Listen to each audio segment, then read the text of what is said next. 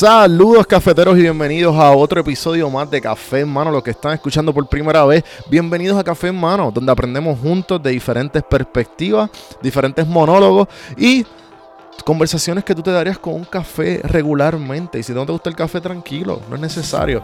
En la noche de hoy, o en el día de hoy, miren a mí, entrevisté y hablé hace unos minutos atrás con Jason. Jason tiene, tiene 19 años, gente. 19 años. ¿Y qué tú haces con tu vida? 19 años, a sus 13 años comenzó, encontró un nicho eh, en el mundo, la comunidad de skateboard en Puerto Rico y empezó su, primer negocio, su, eh, entrepreneur desde los 13 años. Eh, duró 3 años esa trayectoria. Bueno, deja que, deja, que, deja que lo escuchen. Y pues ahora es presidente y uno de los fundadores de Young Entrepreneurs. Young Entrepreneurs está teniendo un evento que se llama Cenas Empresariales, donde que será un hub para todos esos empresarios menos de 30 años que el interés simplemente quieren ser parte de o quieren saber un poquito más. Quiero darle las gracias para seguir antes de empezar el episodio a Vida Una Fitness, a Rubén Nieves. Rubén Nieves me da rutinas desde Puerto Rico para yo hacer acá en el gimnasio y me mantiene en forma. Rubén Nieves, pues, es oficialmente un sponsor. Vida Uno Fitness es uno de los sponsors de este podcast. Y a ti que estás escuchando, te va a dar tres, tres clases gratis si tú vas a Vida Una y dices que vas de café en mano. O simplemente si tú le escribes, te va a dar tres rutinas gratis. Y, se, y también él, habla contigo, él es buena gente. Él, él, bebe tus precios, te da tres rutinas para que tú veas lo que te va a esperar y para que tú lo pruebes para tú mismo si te gusta, si te gusta la autogestión. Así que escríbele a Rubén o sigan a Vida 1 Fitness en las redes sociales y a Nieves Rubén eh, V1 en Instagram. Gracias, Vida 1. Bueno, déjame, empezar, empezar esto.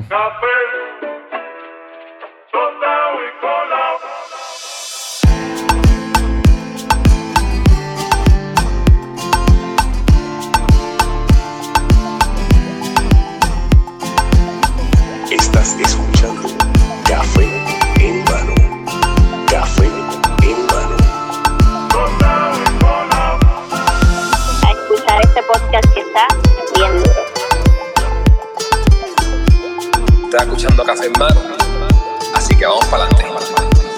Saludos cafeteros, bienvenidos a otro episodio de Café en Mano Podcast.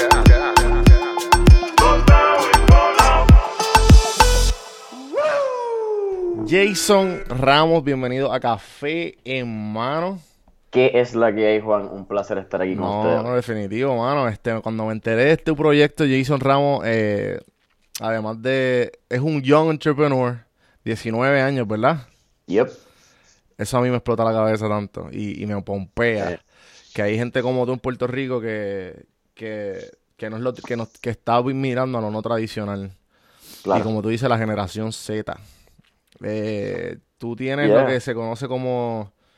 Eh, me dieron la gana de invitarte porque pues eres algo inusual de, de, la gente que, por lo menos de las pocas gente que yo conozco de 19 años o, más o menos entre esa edad, y, y mano, y tú tienes una historia bastante nítida. Hablamos casi por dos horas y definitivamente quería que fueras parte de, los invitados de Café Mano y a la misma vez para que para compartir tu historia porque definitivamente la gente tiene que saber eh, que, hay personas como tú allá afuera.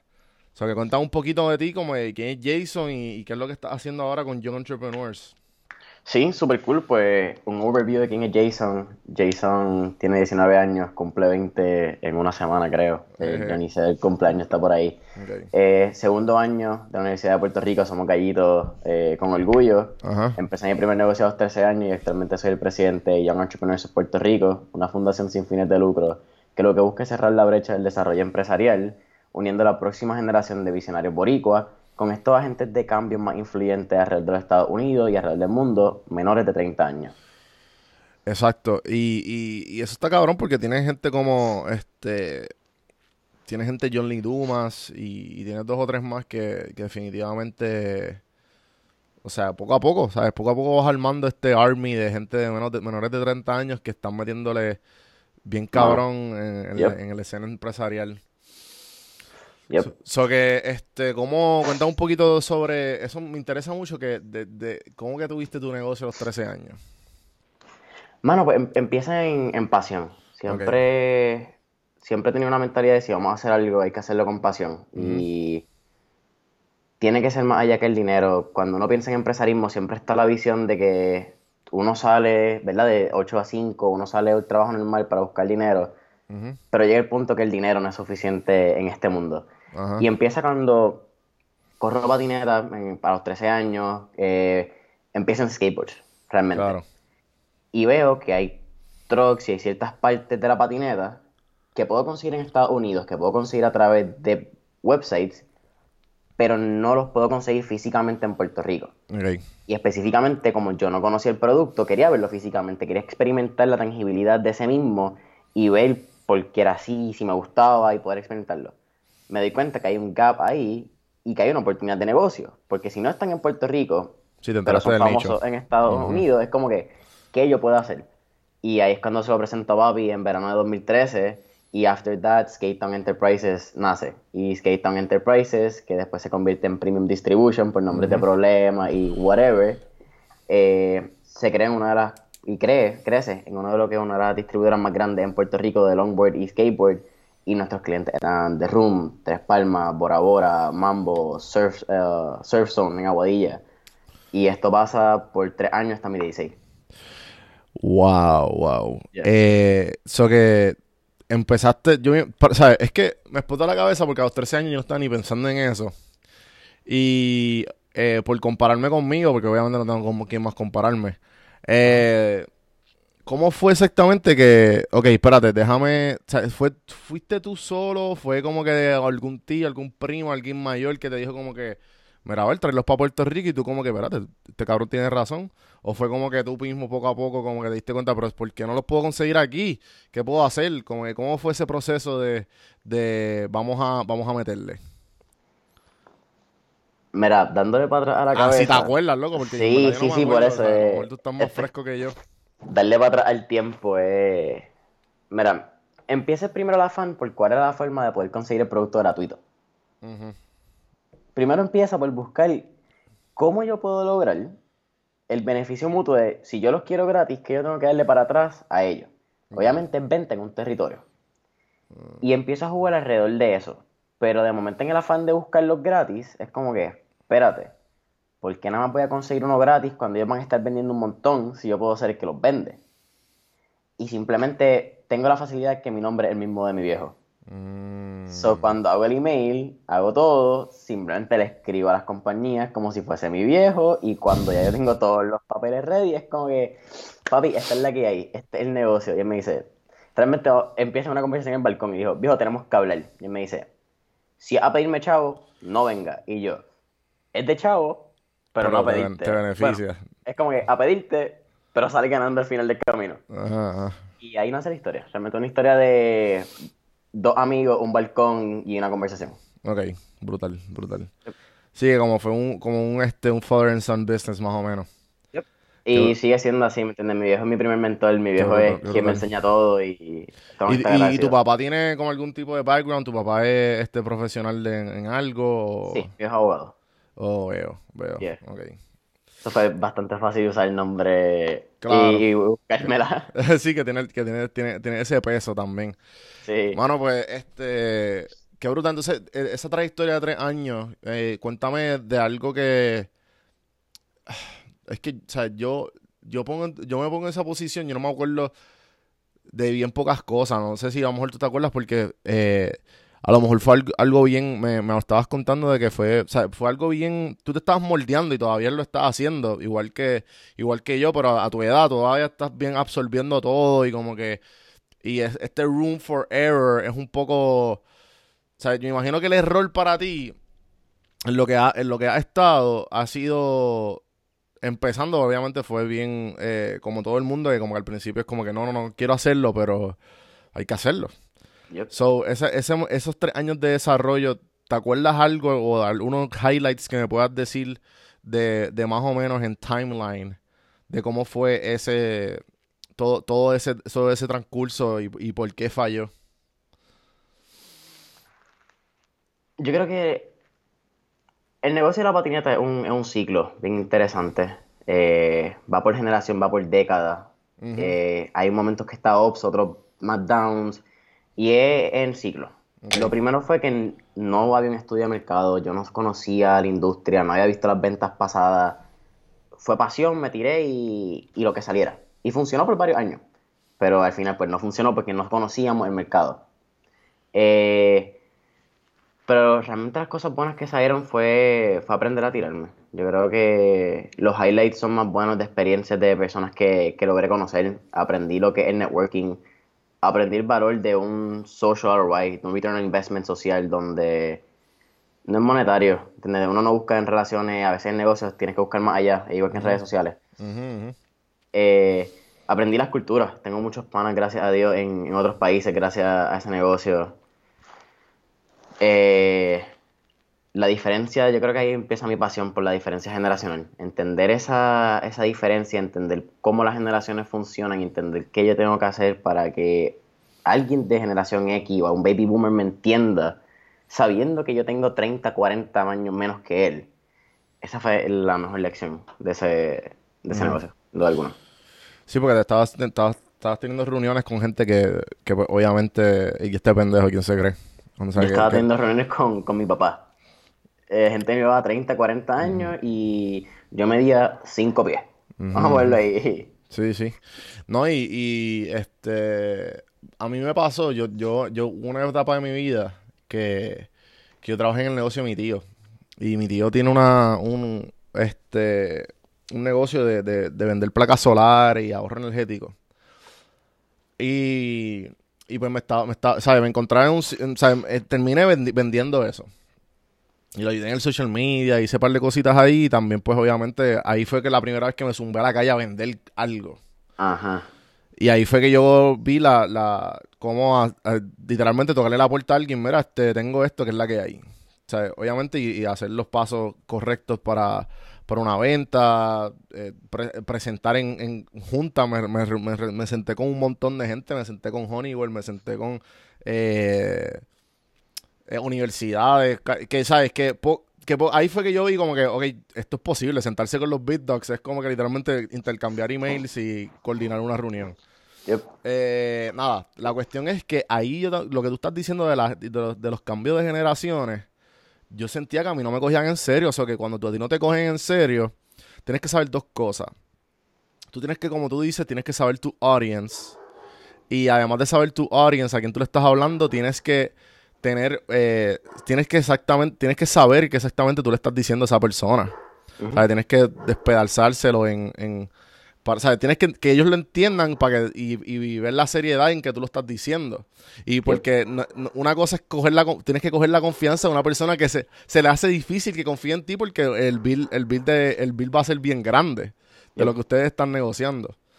So, este, además de, esa, de ese cambio generacional, eh, ¿cómo fue que, que, te, te introduciste al mundo de lo que se conoce, de lo que se conoce hoy como young entrepreneurs? La primera, eso es, es una pregunta que honestamente no sé ni, yo creo que tiene muchas entradas. Yo creo que se adjudica a distintos puntos de mi vida, cada cual tiene su, su etapa. Claro. Yo creo que la, primera persona que, que actually me da ese empuje es Kike Ledo, el, en ese momento era el dueño, o es el dueño de, de The Room. Es que surf. Y Kike es la primera persona que me abre las puertas. yo vivo endeudado de por vida por la oportunidad que me da Kike. Yo tenía 13 años y Kike fue la primera persona que, que me contesta el teléfono y me dice, mira, sí, vamos por encima, vamos a reunirnos. Y cuando me vio, no titubió, nunca me dudó, simplemente me, me apoyó. Y Kike hasta el final siempre me apoyó, siempre nos veíamos, siempre un abrazo, siempre igual. Y ahí es la primera vez que, realmente cojo confianza y yo como que, ok, esto es posible, como que vamos para adelante, vamos para encima. Y la próxima vez que realmente me inserto el mundo de Young Entrepreneurs es con cenas empresariales. Cuando voy a esa segunda edición y conozco otra parte del mundo empresarial. Claro, porque las cenas empresariales, este, como tú dices, como eh, me habías dicho, que tienen un comienzo, tienen un génesis. Yep. ¿Cuál, cuál fue ese génesis?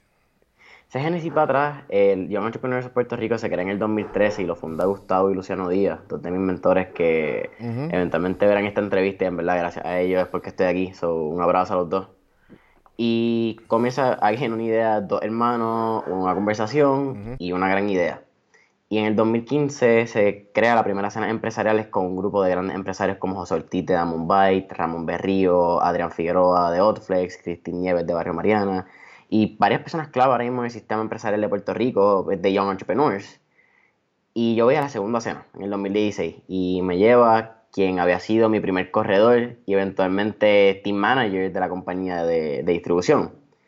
Y vamos con esta idea de crear una marca de ropa originalmente pero cuando veo a estos individuos que yo en ese momento tenían 21, 23, yo tenía 16, y escuchaba su historia, era, ellos no están muy lejos de mí en carne y hueso. ¿Entendés? Como que, que ellos pueden tener diferente.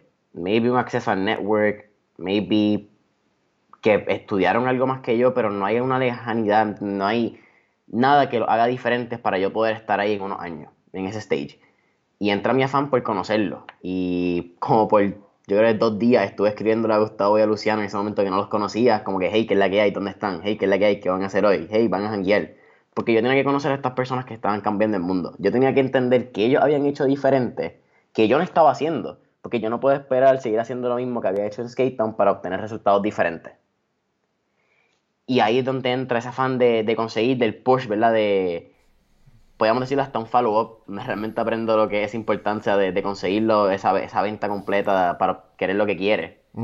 y, y ya, ya, yo creo que, que ahí es el, ese es el génesis. Eh, years after that, pues, que, que me interesa saber cómo fue exactamente que... Ok, llegaste a... Llegaste a Young Entrepreneurs. Pero por lo menos yo eh, cuando yo tengo mi primera experiencia de que, de que lo que yo estoy haciendo es inusual en el sentido de que, que, mi método, cuando yo me entero que mi manera de aprendizaje es diferente a lo que se conoce como lo, que, lo que es el sistema educativo como tal. Ajá. Que yo tuve que cambiar dos veces de bachillerato, yo estoy como 13, 13 créditos para, para que acabe mi bachillerato. O sea, yo como que en verdad, en un, eh, llegó un momento en mi vida que yo dije, ¿qué carajo yo hago aquí? Estoy perdiendo mi tiempo. O sea, todo lo que yo quiero, todo mi aprendizaje y todo lo que yo he tenido, lo he aprendido en la calle, lo he aprendido en libros, lo he aprendido con, como tú dices, con mentores. Esto no es para mí. Y, eh, y esto, esto es, literalmente, esto es un, esto es una deuda que tengo de, préstamo estudiantil porque estoy invirtiendo el dinero donde no tengo que, en vez de invertirlo en un negocio o en un mentor, que, ¿me entiendes? Lo invierto en, un, en, un, sistema que no funciona. ¿Qué te motivó a ti? Porque yo me imagino que ante, ante tanta persona eh, influyente en tu vida y más a, tu edad, ¿por qué te metiste a la universidad? ¿Qué fue lo que te motivó? Porque yo me imagino que ya tú con a los 13 años, tuviste tres años con Skate Town. ¿Por qué? ¿Sabes? ¿Por qué no seguiste? ¿Por qué no dijiste, pues déjame hacer mi próximo... ¿Cuál, ¿Qué te motivó? Mira, es algo que todavía me pregunto todos los días. No te voy a mentir. Hay veces que llego a la universidad y es, ¿qué coño hago aquí? Pero también va la parte de entender otras generaciones. Okay. En, en este caso, tengo grandes amistades que son escolásticos, que sus papás creen en la educación. Tengo grandes amigos que sus papás no le importa la educación. Pero al igual que no le interesa a mucha gente, tengo que entender que todavía mi generación no es quien controla la fuerza laboral y no va a controlarla hasta los próximos 15, 20 años.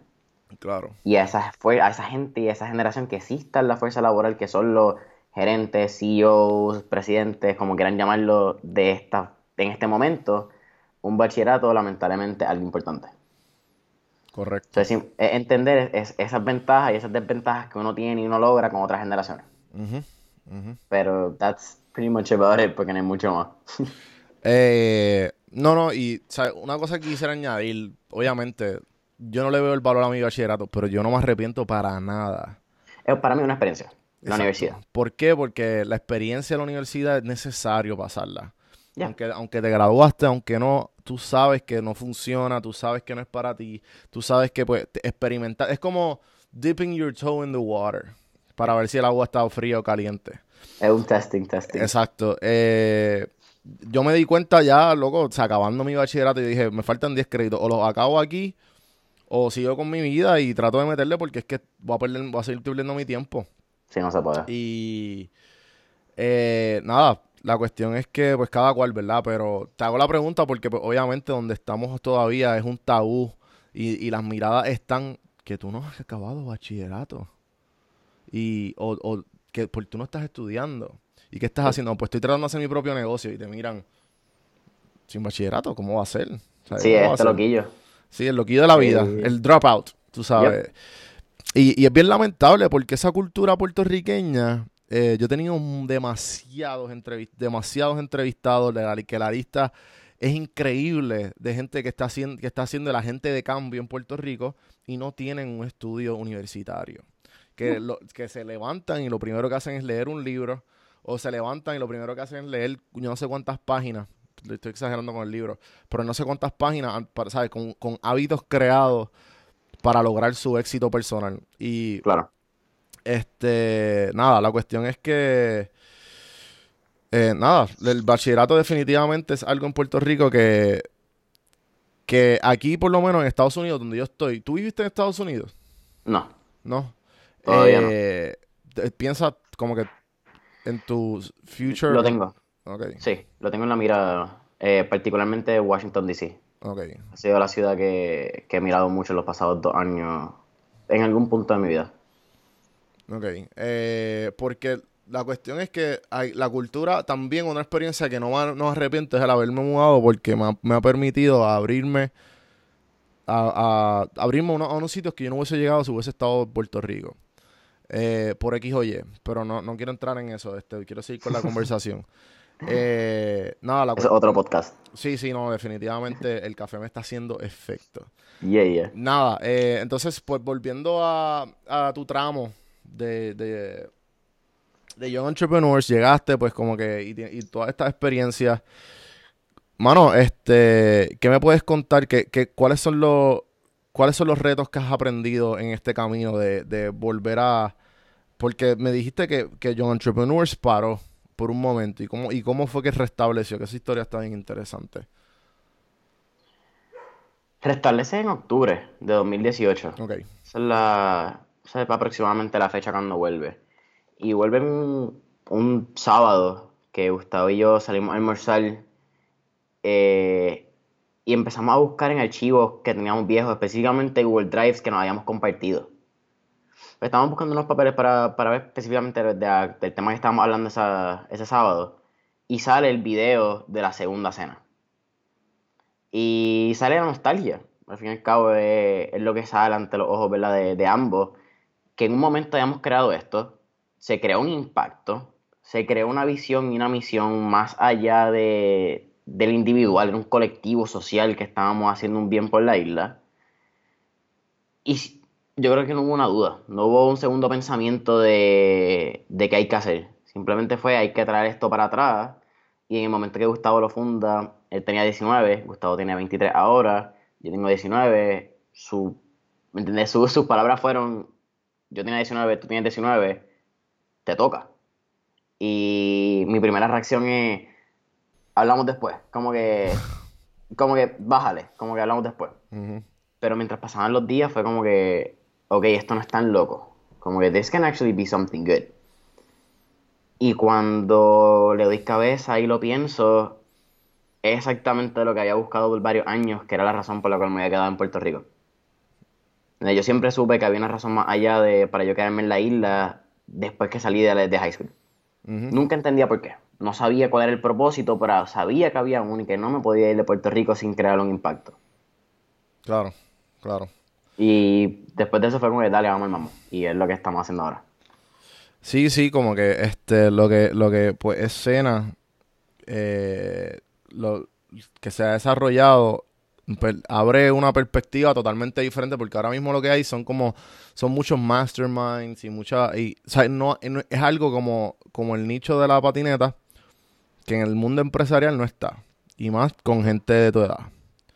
Porque pues no lo hay, punto y se acabó. Este, ya yo entiendo que la mayoría de los temas empresariales, eh, diría yo que son de 25 para arriba. Porque hay gente que se graduó, que tuvo la experiencia o que antes han trabajado mucho, como que tú tuviste esa experiencia temprano y esa es tu ventaja. Eh, a mí, eh, uno de mis mentores eh, y bien, buen amigo, Miguel, siempre me dijo, cuando lo conocí, Miguel Corti estaba en este podcast, me dijo, y te lo dije a ti también cuando hablamos, la única ventaja que, tú, y, tú y yo tenemos, la única diferencia tuya y mía, es el tiempo. o sea, tú, yo te puedo decir todo lo que yo sé y todos los errores que yo tengo, tú, tú aprendes si tú quieres. Y eso, esa es la ventaja de tener un mentor o alguien que te pueda ayudar, que, se, que sepa un poco más que tú. Acorte ese proceso. Sí, sí, definitivo. Y, y, el, y el, y el, este, el rango, los rangos de errores son menos. Entonces, este, ¿qué puedes decir que, que aprendido o que tú aprendiste a temprana edad de diferente a la gente que está, que, que está en tu edad? tipos de hábitos, este, costumbres o cosas de tu personalidad que tú dices, ok, esto lo hago yo nada más. Y gente esto es divertido. Esto va, esto a mi high school, esto va bien profundo. Gracias por bienvenidos a Café Hermano. Esto va, esto toca mucho, muchos botones y muchos puntos interesantes. Mano visión. Okay. Eh, ser real contigo mismo. Eh, lo más que he aprendido son mis pilares lo, la lección más grande, que la sangre a veces pesa más que, que, la sangre siempre pesa más que el agua. Es la lección más grande que he aprendido. ¿Entendés? Cuando tú te das duro y cuando tú te caes, family is always gonna be there. Ah, quizás no es lo mejor siempre. Quizás no son las personas que siempre tienes que estar y las que siempre te van a apoyar. Pero siempre van a estar ahí para ti aunque te des duro. Claro.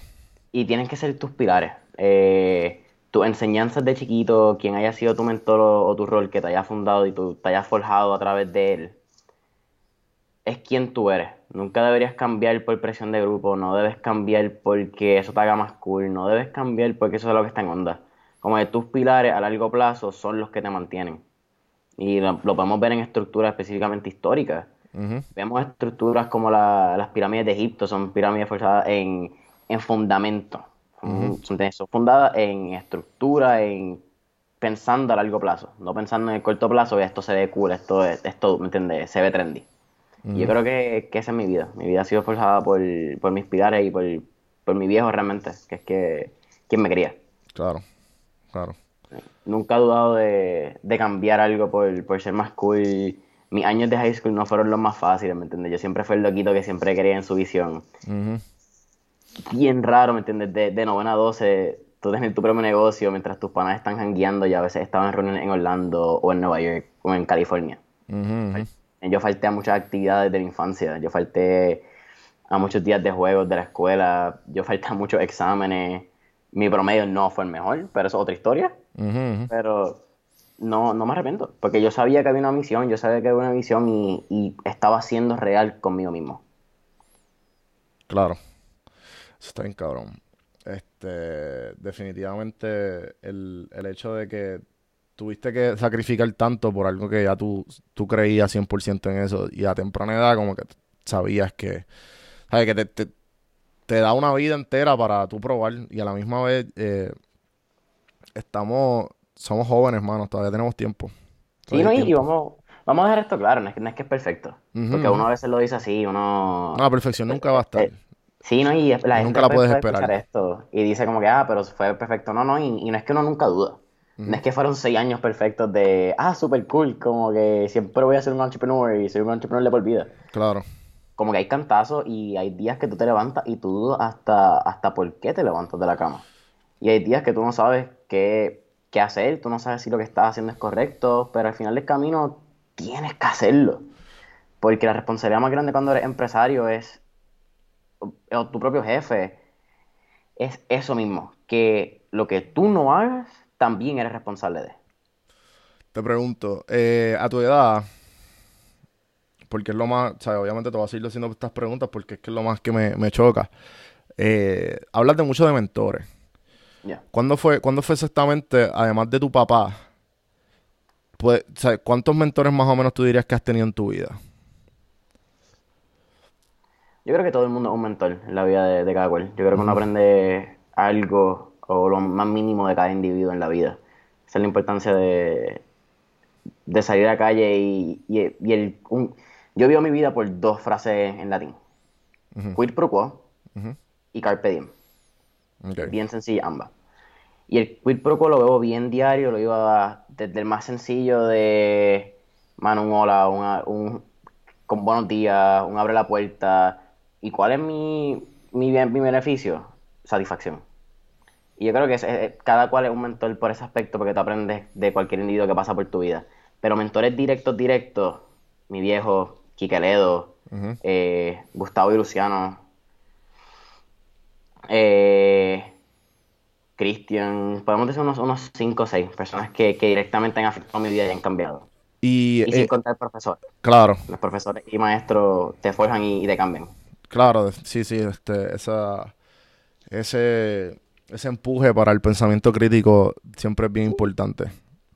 Sí, a mí me dieron cantazo. A mí me dijeron muchas cosas, y, pero fue divertido. Ahora, después de años, uno se da cuenta que, que ellos solo buscaban el bien de uno. Sí, porque uno, uno siempre hace a, a, los teens, uno se cree que es un dios. Y que nadie está mal.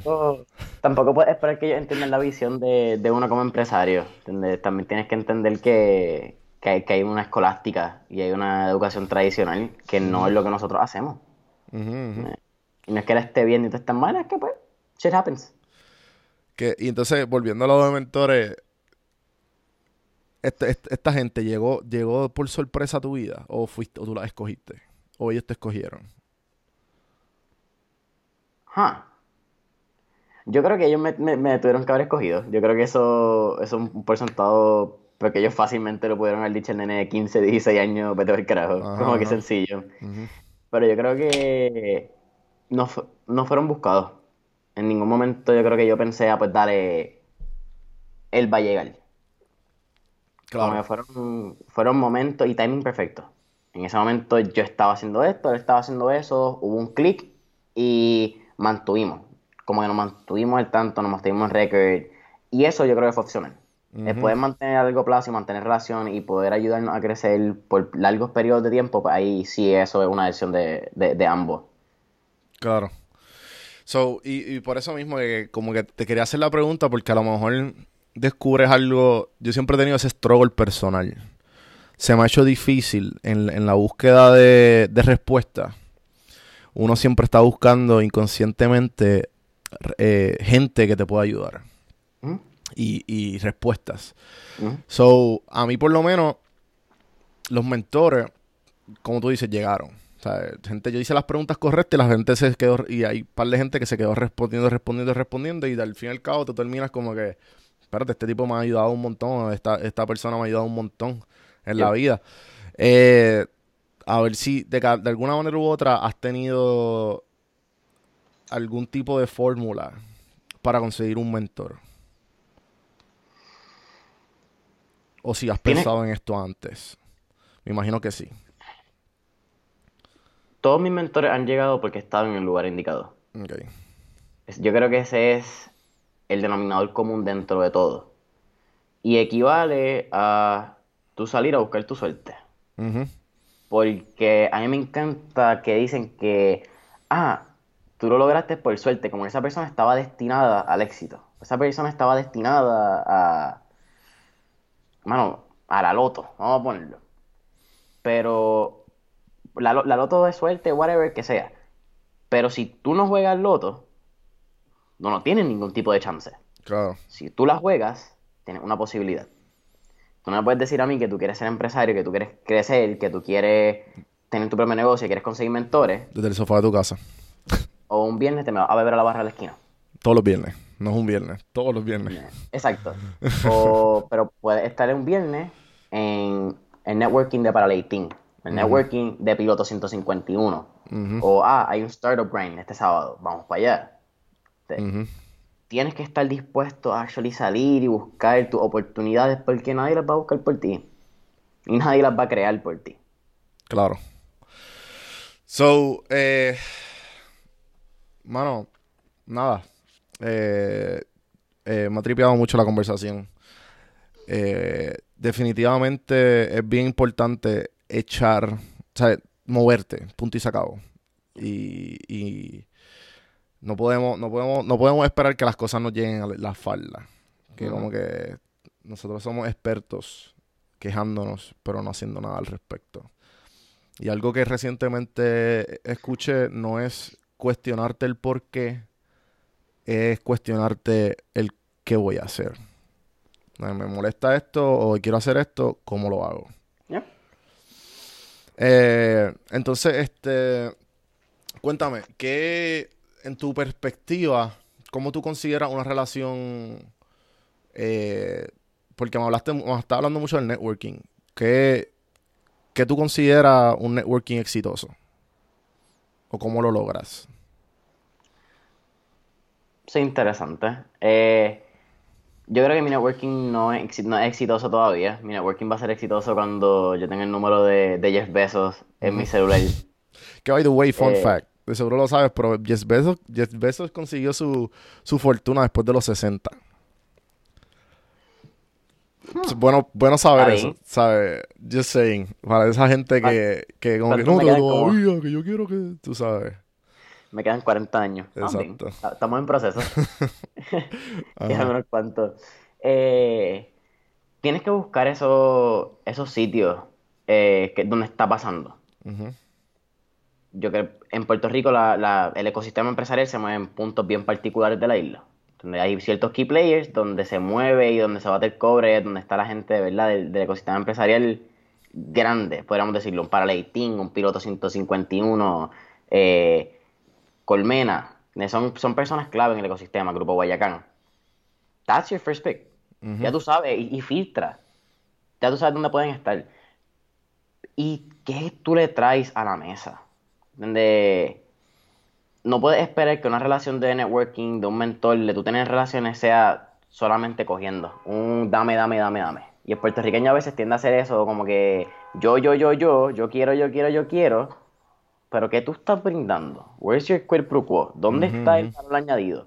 Porque, y again, todo el mundo piensa cuando hablamos de return on investment, de un ROI, siempre lo pensamos a términos de negocio, a términos de dinero, a términos de inversiones. Exacto pero hay un ROI social, hay un, una interacción, ¿me entiendes? Para mí, return on investment no existe si no hay un return on interaction. Y para mí esa es la fórmula. You're going to get a return on investment on your relationship when you provide a return on interaction. Sí, que la gente es bien, el ROI, la gente como que, ah, pero que ROI, negocio, no, no, ROI va en todo, ejemplo eh, uno de los ejemplos que la gente bien poca, rara a la vez ve, como que, ok, pues si yo tengo un negocio, eh, yo que estoy haciendo podcast, yo más recientemente me compré una cámara. ¿Por qué la gente, hay para que me dice, pero ¿para qué te compraste una cámara? Cabrón, como que para qué?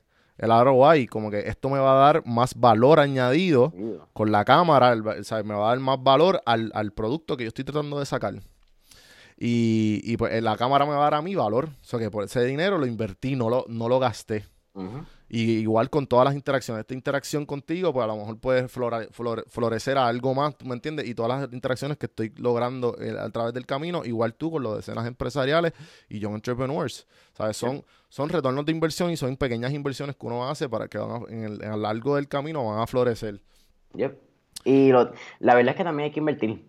para tú estar en, networking clave y para tú llegar a donde tú quieres estar y, tú tener acceso a gente de alto nivel, hay, hay que gastar el chavo. Eso es otra cosa que la gente a veces no entiende. Claro. Eh, tú no entras a una cena donde tú vas a encontrar a Bill Gates o a Bill Clinton de gratis. tú no entras a estar en una silla VIP en una conferencia donde al lado tuyo está el CEO de Snapchat o el CEO de Instagram de gratis. tú tienes que invertir aunque sea en pasajes, aunque sea en hoteles, pero tienes que tener claro que tu return investment, en este caso, son las relaciones a largo plazo que crea. Claro, claro. En tu memoria más reciente, que ¿cuál fue el, cuál fue el evento o, la cosa más inspiradora que has, visto o que has experimentado? 10X, Gran Cardón. ¿Fuiste para allá? Hey, en Miami.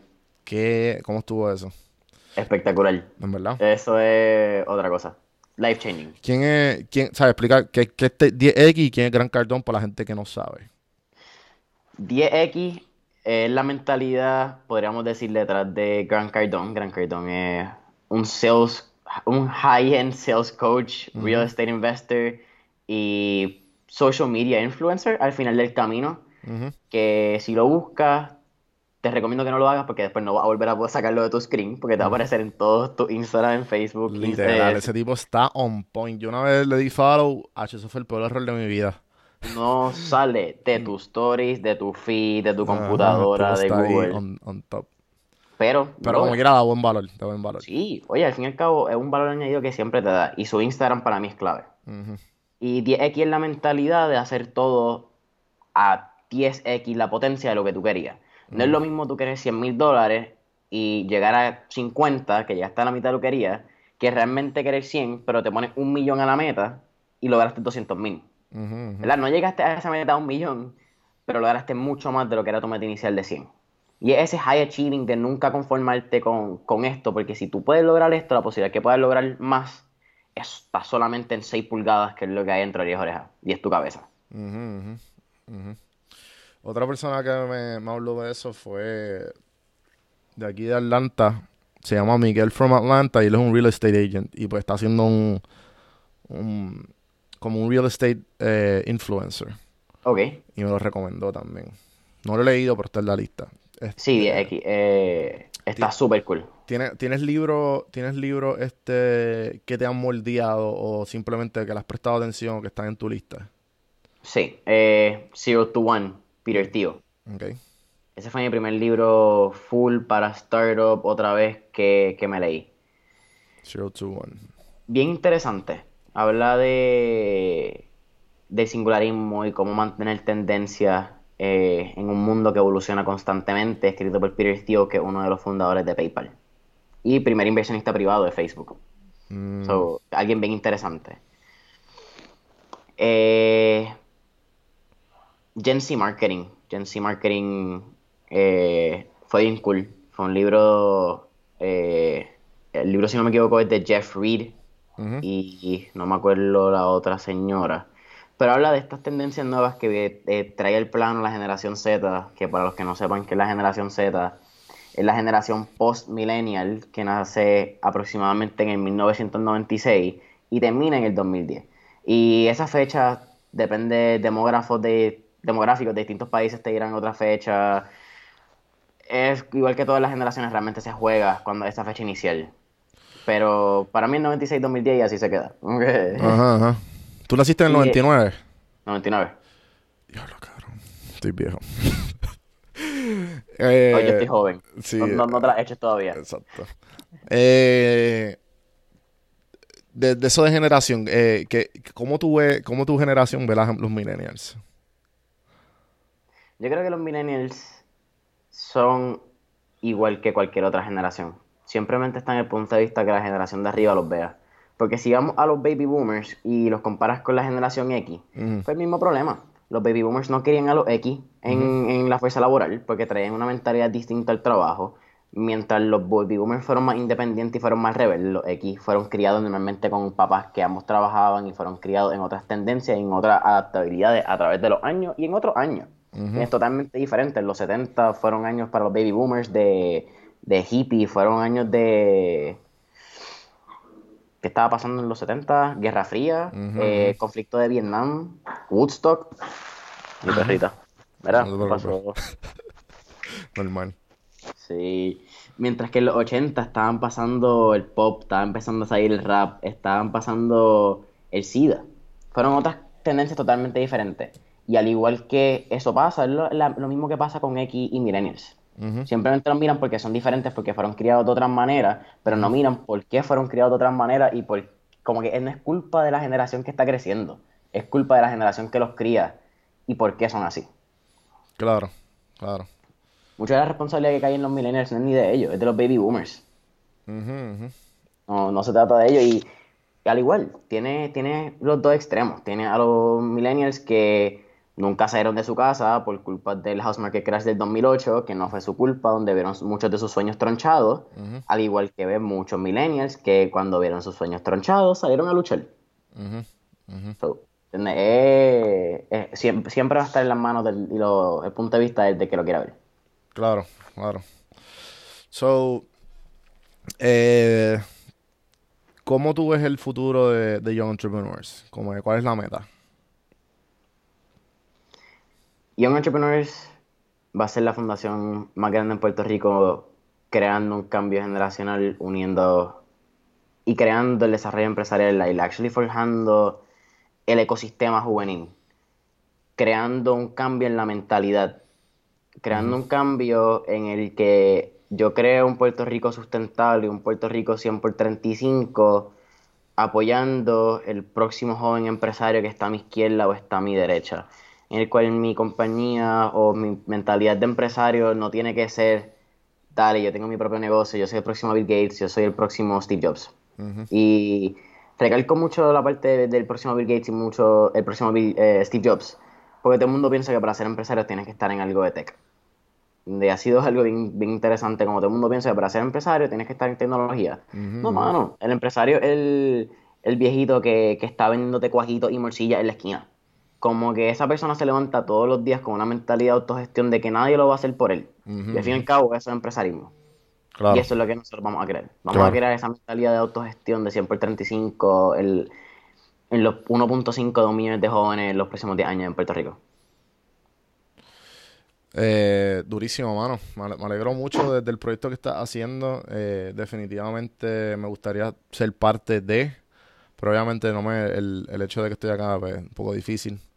Te deseo mucho éxito y toda la. Y, este. Más o menos estamos acabando. Te voy a hacer las últimas tres preguntas. Que si has escuchado el podcast, ya sabes lo que, ya sabes cuáles son. La primera pregunta, ¿cuál serie o película te ha, te ha dado algún tipo de enseñanza? Uy, está buena. Está buena.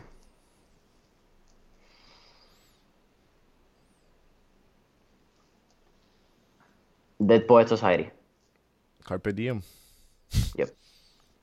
Brutal. Eh, eso es lo que le. O sea, ¿Quieres abundar algo más o por qué? O... Veanla. Esa es una de las películas que mi, mi favorita. Eh, Robin Williams. Y, la leyenda. exacto. Este. Y básicamente es Carpe Diem lo que dice. Ah, eh, durísimo. Entonces, la segunda pregunta eh, ¿Qué libro o libro le regalarías a tu hijo o hija? Uf.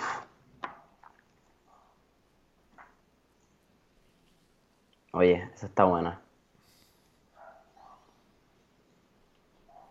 Tenex Rule. De X. De Grand Cantor. Yep. Ok. Este. Y la última, esto, pues, bueno, sí. Eh, vamos a poner que tienes, tienes algún pana. Eh, la, voy a editar un poco por, la edad que tiene. Usualmente digo, esta persona que se está grabando cuarto año y te pide life advice, que tú, que, tú, le, que, que, tú le dirías. Pero esa persona es de tu círculo. En tu caso, pues a lo mejor uno, un pana que se está graduando, una amiga, un primo, un hermano alguien de tu círculo que se está graduando de cuarto año y te, pregunta a ti eh, life advice, ¿qué tú le dirías? La vida es más corta de lo que uno piensa y la vida se va más rápido de lo que uno se imagina. Así que el momento perfecto nunca llegará.